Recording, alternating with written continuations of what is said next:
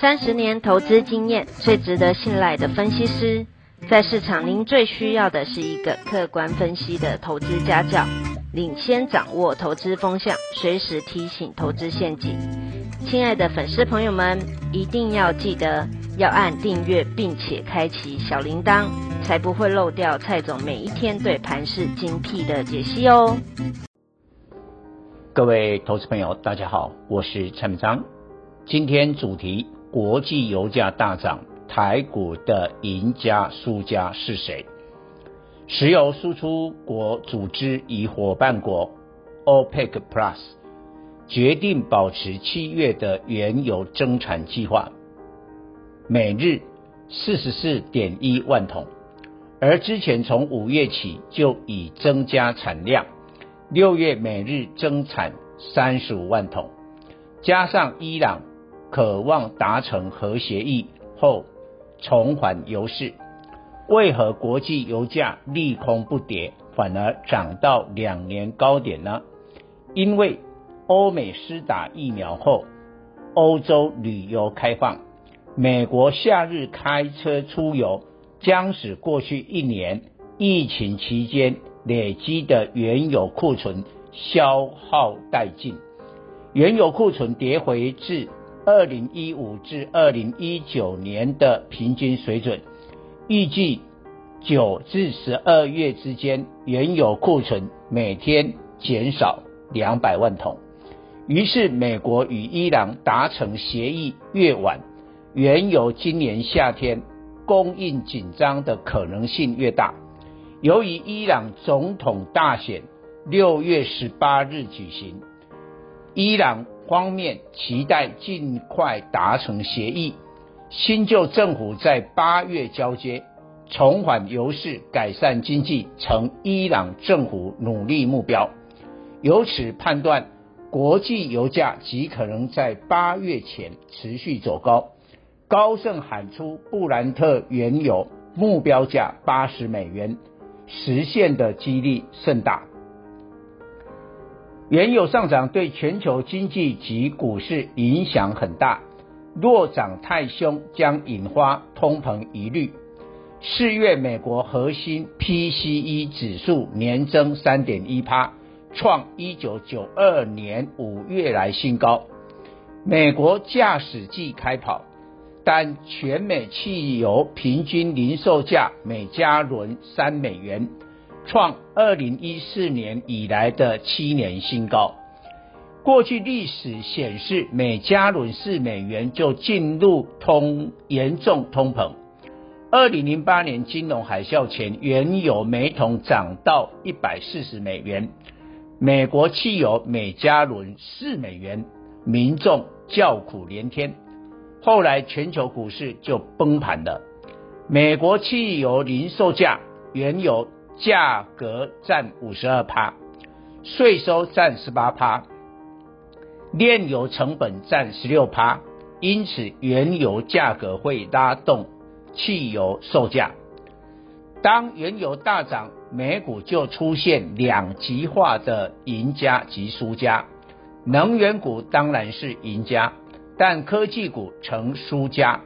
美国家庭最大支出是住房，其次是交通。家庭成员平均二点五人，却平均拥有一点九辆汽车。美国人在高油价每月汽油消费支出一百三十六美元，低油价每月消费支出降为一百一十四美元。一旦油价今年夏天上涨，将直接排挤购买科技产品的支出。周二国际油价收高，美股能源股埃克森美孚 （S O N）、雪佛龙 （CVS）、康辉石油 （COP） 平均大涨逾三趴，但科技股指标微软、苹果收黑。台湾是欧美供应链，周三台股电子股普遍走弱，但最具能源概念的台塑化六五零五大涨四趴，带动二线塑化，台聚一三零四、亚聚一三零八、联成一三一三、中石化一三一四、中签一七一八等大涨。到底国际油价大涨的台股赢家与输家怎么走？距离现在最近的一次经验是二零一一年，当时背景跟现在很像。金融海啸后，美国实施大规模 QE 印钞票，国际油价涨到一百美元。台塑化从二零零九年低点五十五元涨到二零一一年最高一百一十二元，大涨一倍。二线塑化龙头的台聚同一时间从七点六七元涨到四十四点七五元，更狂涨四点八倍，显示当油价大涨，二线塑化涨得比一线台塑集团来得凶。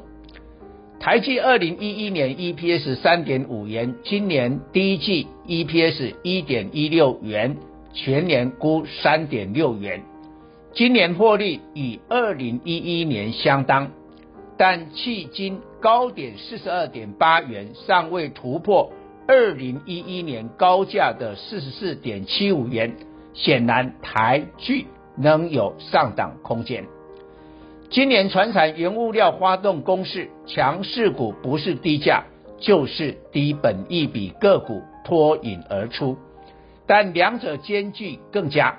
举例，今年钢铁报价上涨发动十年来最大行情，波段涨幅最大是中鸿二零一四，今年来涨幅两百三十六趴，年初起涨点十三点六元，今年 EPS 估三点五元。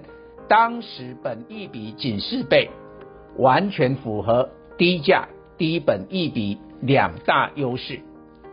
台湾塑化股以生产中间原料为主，原油上涨拉升成本，要看中间原料的调涨是否为下游接受。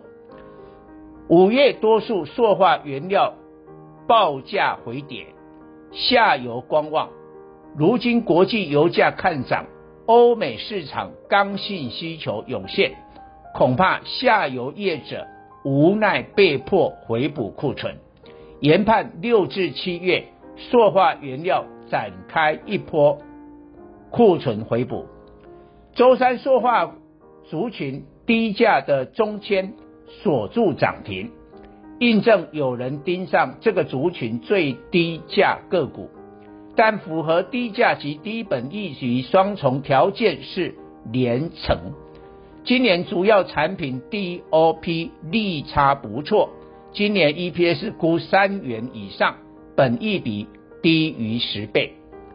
上次国际油价狂飙，台股最大输家是智慧型手机大厂的宏达电二四九八，二零一一年创一千三百元天价后。